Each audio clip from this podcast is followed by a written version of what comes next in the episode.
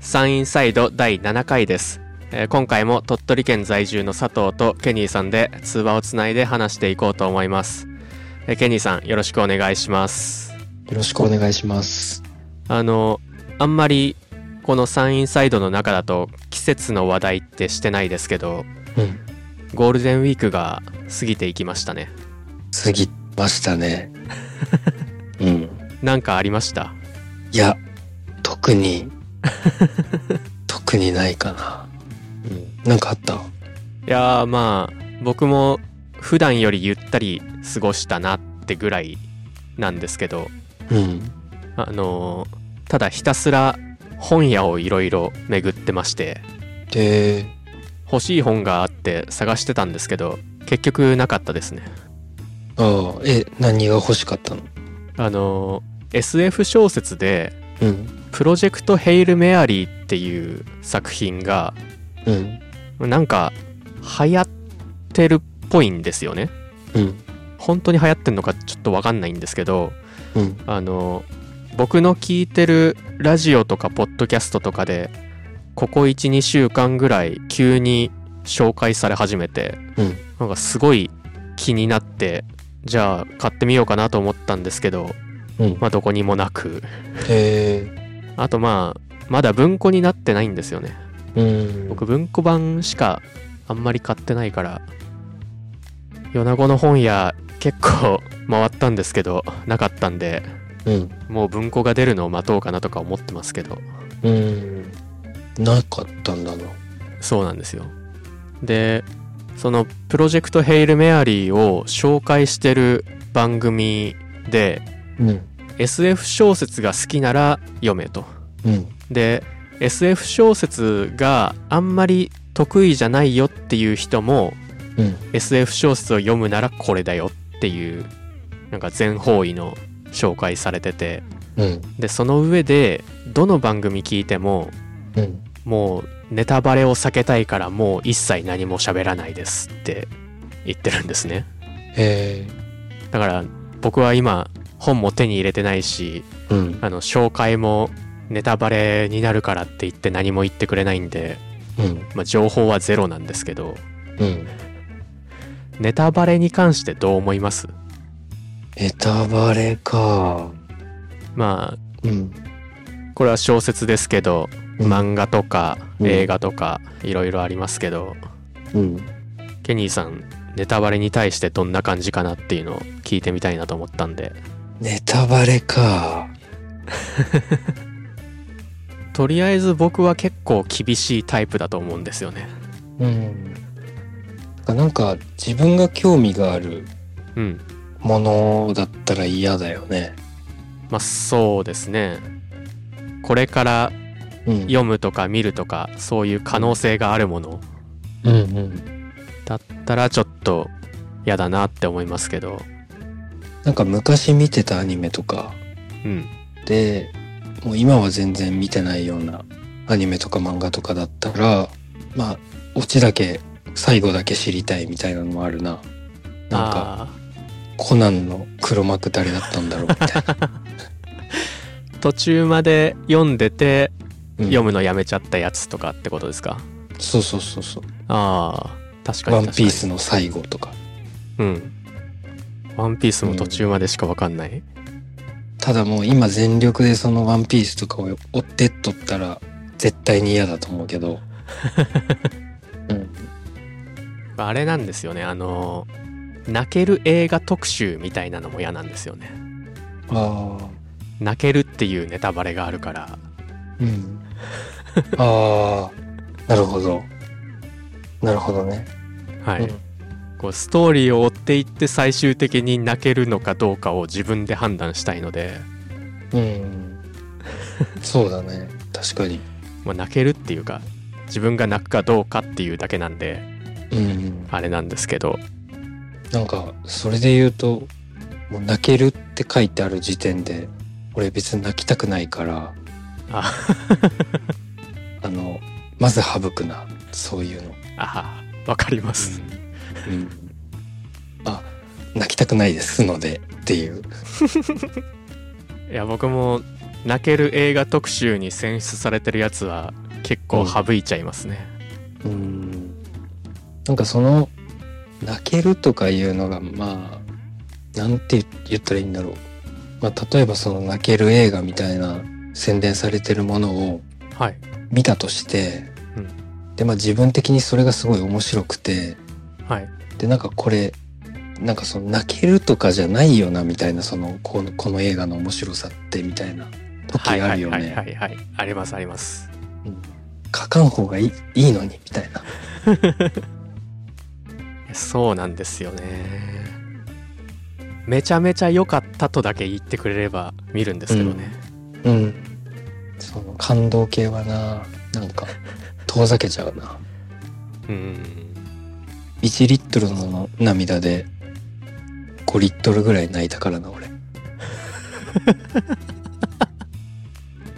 そうですかうん。で、まあ、サウンドトラックを聴きながら、音のみでなんかうるうるしてたりうんもした。サントラサントラいいですよねなんかうん。気持ちが保存されてる感があってああ、うん。確かに気持ちが保存されてる感ある な。白夜行とかも良かった。あ良かったっていうか、聞いてた。あはいはいはいあとミュージカル映画とかだと本当にサントラ楽しいんでああ、え、ミュージカル映画って、例えば何があるウエストサイドストーリーとかうん、ヘアスプレーとかわからんな。楽しいですよあのずっと「マリア」って言ってるだけの曲ありますからああ。え、そのミュージカル映画ってさ、はいな、なんなのえーっと要はセリフをセリフとして喋らずにうん。歌に乗せて喋るえなんかだるくないそれ。だい、なん か、ど、その、いや現実でいたらだるい人ですよ完全にうん。でもそそれが、迫力があるみたいな感じ。そうですねなんてうん。うーんいやなんか楽しい場面の時にうん。とにかく楽しいんですよああ。あだからなんかこうそれも感情って言葉を使っちゃうと感情が増幅されてあのシーンに現れてるのかなうんなん。かよくわかんないですうん。難しいですけどうん。なるほどな。ミュージカル映画一個も見たことないですかなんか結構有名なのもいくつかありますけど一個もないと思うしそのミュージカルも見たことないと思うまあ、ミュージカルは僕も見たことない生では見たことないですけどなんかそもそもその舞台みたいなはいはいのも見たことないと思あーううん舞台なあ興味はありますけど僕もそんなに大きな舞台みたいなのは見てないですねうん宝塚とかの魅力って何なんだろうな宝塚は多分めちゃめちゃいいと思いますよどういうところがえー、見ずに言うのうんあれじゃないですか 見ずに言うって新しくない でもいいその良さだからいいんじゃないいやその食わず好きみたい宝塚がいいって言ってる人の話は聞いたことあるんであその聞きかじりになってしまいますねあああもっといい よいや良くないですもっとなんかマジで全く知らないものに対してだったら知らずにいけますけどああ、なるほど。そういうことか。なんかあんまり想像しにくいんだよな。うーんウエストサイドストーリーなんか結構楽しい感じなんでうん。一回それだけ見てみるってのどうですかうん。え、日本の映画。えっとあれどこだろうアメリカかイギリスだと思いますけどうーん。ウエストサイドウエストサイドだからアメリカか何年前ぐらいのえー、っと、いや、これは調べてしまいましょう。えー、っと、えーウエストサイド物語は1961年のアメリカのミュージカルロマンスドラマ映画うん。でロミオとジュリエットが原案みたいな感じですねへえ。であの町の不良たちが2グループに分かれてて、うんちょっと構想しながらみたいな感じですね、うん。興味がなさそういや、本当に興味がないんだけど。なんか、そうだね。でも逆に気になるというか、自分がすごい興味がなくて、でもその名作みたいな風になってるんだったら、なんか気になるな気になるのは気になるなウエストサイドストーリーは多分僕全然ネタバレ気になんないですねああんまりだってロミオとジュリエットって言っちゃってますもんねそういえばあ、ああ。まあ、ロミオとジュリエットも、俺あんまりピンときてないから、あれなんだけど。いやでも細かくは知らなくてもなんとなくはこう想像がつきません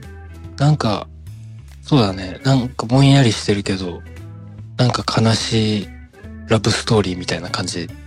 ったっけはいはいなんかそんな感じ。そうですねうん。大体それで全部だと思います そんなこと言ったら怒られるけどあまあなんかーうん。 2人の恋の間に大きな壁があるんですねっていうことまでは分かりますからうん。ああだからやっぱりネタバレ気になんない映画とかもあるんですねああ、確かに。そうだなあとなんかそのネタバレで言うと、はいこう具体的なものは思いつかんけど、なんかネタバレしにくいものもあるやん。ネタバレしにくいものうん。なんかシンプルに説明できないというか。ああ単純に言葉にしづらいとかそうそうそう実際そのネタバレしようと思ったらめっちゃ時間かかるというかまずこれがこうなっててみたいなとこから話さんとはいはいネタバレにつなげられないというかなんかそういうのもなんて言うんだろうネタバレの、いやありますねうん、シンプルなものだと危ないよな犯人が誰かとか、まあ、そういう内容のものはネタバレほんと危ないよねそうですね古畑任三郎とかでない限りうんミステリー系はそうですねうんそうだよななんかたまにミステリー小説も犯人がわからないまま読むのが嫌だから最初に一番後ろの方を読んでうん犯人が誰か分かった状態で読み進めるっていう人もいますけどすごいなそれまあ全然分かんないんですけどいやでもそういう気持ちもあるんだろうなって思ってうん、あと、まあ、本とか映画とか、はいだいたいその、残りのページ数とか、あとどんぐらいで終わるかっていうの分かるやん。っはいはいはい、ていうのもああるよね。りますねうん。それ一番感じるの僕テレビ番組ですねああ、もう55分じゃんみたいなあすっごい盛り上げてるけどあ、うん。あと一戦はできないからこれで終わりだなみたいなああ、はいはいはいはい。まあ、格闘技とかで言うと、その、公式で上げてる過去の試合とかでも、やっぱりね、なんか、2分ぐらいの動画もあるから、はいはいうん、ああ早めに決着ついたんだなみたいなのがもう分かっちゃうっていう全部2分だけのハイライトだったらいいんですけどそう18分とかもあるからな動画の再生時間はありますねそれうん格闘技以外でも結構ありそうんまあでもそれは別に悪いことではないっていうかまあ例えばその格闘技で言うとマジで気になるもんなそのめっちゃ短い動画とかってどんなう風に確かに 終わる終わらせたみたいな短ければ短いほど再生したくなるかもしれないですねうん、あとまあ本とかで言うと今この内容だけどこの残りのページ数で「えわかるわみたいな「終わる?」とか、うん、なんか 「えみたいな、このページで全部解決するみたいなのうん、たまにありますよねそうだなそうだなちょ満足できんのこれ俺満足させてくれ んのみたいな残りのページ数で終われんのみたいな終わんないパターンもありますもんねうん続くみたいなうんうん。あと、ああ、やっぱなんかちょっと無理やり感あったなとか。うんいやでも本当にあとこんだけで終わんのっていうのを綺麗にまとまってると一気に好きになりますけどねああ、そうだ な。なんか俺、なんかいいなって思った映画今、パッと思い浮かんだけど、あの、容疑者 X の献身、なんか良かったなっていう印象があるわ。容疑者 X の献身福山雅治さんのそうそうそう。東野圭吾ですよね確かそう堤真一が出とった気がするでもさっきから白夜行とか なんかひそ東野敬吾好きみたいな感じにたまたまたまたまだからたまたまなんですか たまたまだってなんか東野敬吾の作品がめっちゃ世に出てる時期とかあったやんありましたねしかもちょうどその辺うん結構本持ってますよ僕あそうなんだでも有名どころを読んでないですけど何がなんか印象に残ってるやつとかあるえーっと最初に読んだのが「ゲームの名は誘拐」ってやつですねで手紙も良かった手紙良かったなああ、手紙ね。手紙ね。手紙に関してはちょっとあるわ、俺。なんか、小学校の時からまあ、仲がいい友達がおるんだけど、はいその友達が、えっと、16か17の時に、うんまあ、同級生で、この映画をぜひ見てほしいって言われて、はい手紙を見せられてその家で今からあの、はいは流しますみたいな感じでいいっすねそうで俺その時全然乗り気じゃなくて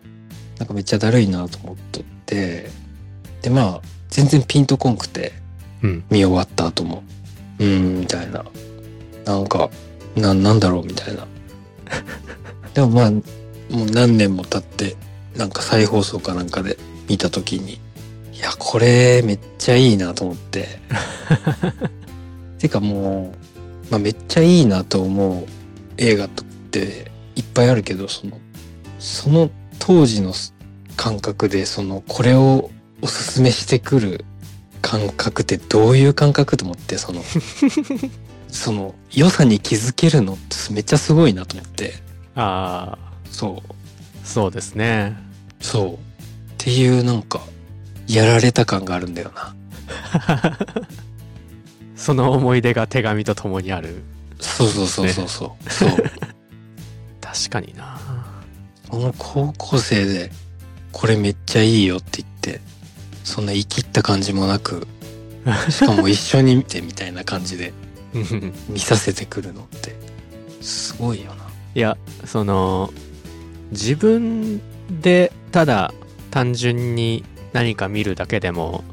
うんその作品が刺さる時か刺さんない時かみたいなのってやっぱりあるじゃないですか自分の準備ができてるかできてないかみたいなうんうんそれを人に勧めるのってやっぱ難しいんだよなってうんうんいや聞いてて思ったんですけどうん確かにしかも同じぐらいならともかくうん例えば今の高校生に何かを勧めるとか言われたららもうむずすぎません難し小学生の子に何か本をって言われたらいうんえーってなりますよねなるしなんか俺自体がなんか勧められた時になんか知らんけど半分ぐらいシャッター降りるんだよ な、いやその気持ちもわかりますだからこうでも結局そのまあ誰に勧められたかとかどういうふうに勧められたかによるけど、うんまあ、多分基本覚えとったら読んだり見たりとかするんだけどうんやっぱりなんか半分シャッターが降りとる状態で見てもなんて言うんだろうそもそもその前のめりに慣れてないっていうかはいはいはいはいうん疑いながら見とるというかだからなんかその時はやっぱそういう気持ちもなぜかあるからピンとこないんだけど、まあ、内容とかはぼ覚えてるから後からなんかじわじわ来ることが多くてうんうんめんどくさい性格だなとは思うけど だからなんか人に自分が勧める時も短時間でその自分がいいと思ったとことかをなんかこう相手がうん伝わったらいいなとかなんかそういうのはちょっと求めないようにするというかはいはいもう結構何年か経ってからなんかじわーんみたいな感じで来ることが多いから自分がまあ人に対しても結構そういう気持ちで進めたりするな。いやそれなんかこんだけいろいろ話しといてあれですけどうん、僕人に物勧めるの本当に苦手なんですよね、ああ、うん、苦手というかまあ苦手でもあるしうん下手でもあるんで、うん、あとその誰かに勧められたものをうんすぐに取り掛かるかどうかみたいなの、うん、なんかちょっとこの前考えててうん、なんかどっかにメモしといてうん、忘れかけたぐらいにうん、あこれなんか見たことあるなって思って自分で手に取るのが一番いいなってああ最近思いました確かにやっぱうんそうだなすまあ勧められ方にもよるけどやっぱりそのうん思いっきりその俺やっばいの見つけたわみたいな感じのテンションで来られ てもなんかっていうかうんみたいなあのあのー、みたいな感じやんこっちとしてはでもやっぱり自分がすげえなんかめちゃくちゃやばいもん見つけたみたいな時はやっぱりそれをなんかどうしてもこれを伝わってほしいみたいな思うけど、なお温度差が絶対あるから、まあ一旦一旦この気持ち出しとくけどうんその気持ちどこに置くかを任せるわみたいな うん。そうだな。ことにするしかないですけど うん。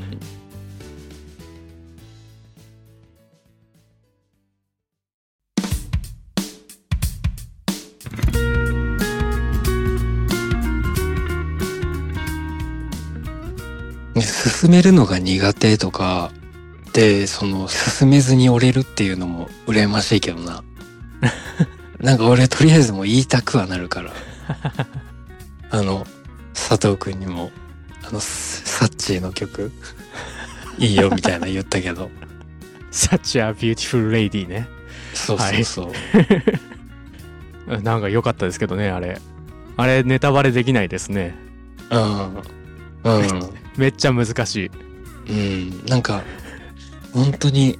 こんなに嫌味なくお尻叩いてくれるものってあるんだみたいなあの 言い方悪いですけど